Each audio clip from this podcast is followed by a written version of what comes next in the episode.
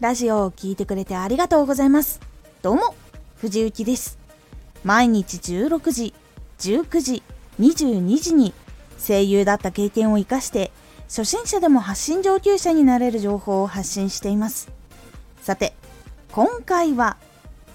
疲れた時の脳のケアの仕方。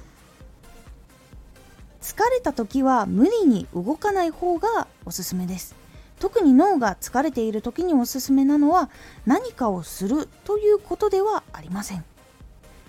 疲れた時の脳のケアの仕方。脳は処理疲れをしていることが多いためできるだけその脳を休ませるもしくはリフレッシュする時間っていうのが必要になります。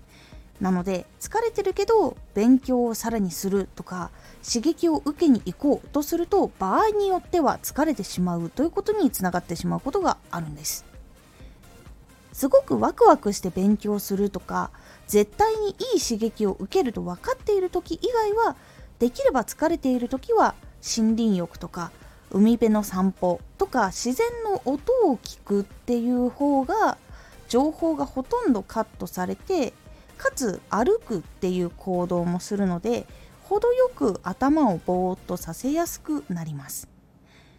歩いていることで考えることだけにパワーを使うっていうことは減るので思考に引っ張られてずっと考えてしまうっていうことは比較的少なくなります。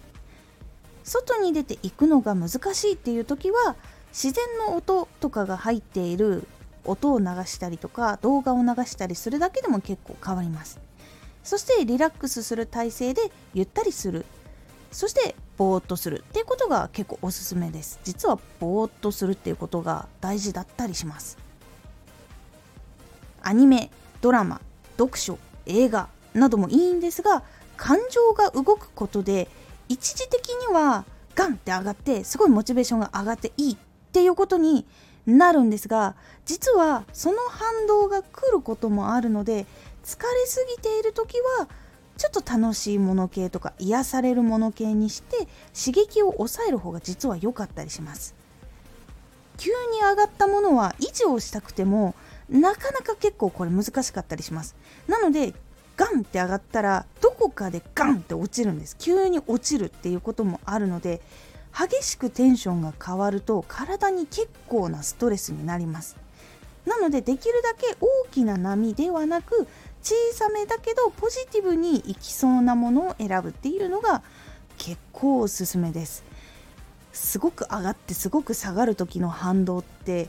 かなりきます。なんか体力使ったわけじゃないのにすごく疲れたりします。なので構しっかり内容を考えたりするようなことをしたりするとやっぱり頭って使うんですよ。でラジオとかもやっぱりそうなっててラジオ考えたりとか分析し続けたりすると結構脳が疲労してきます。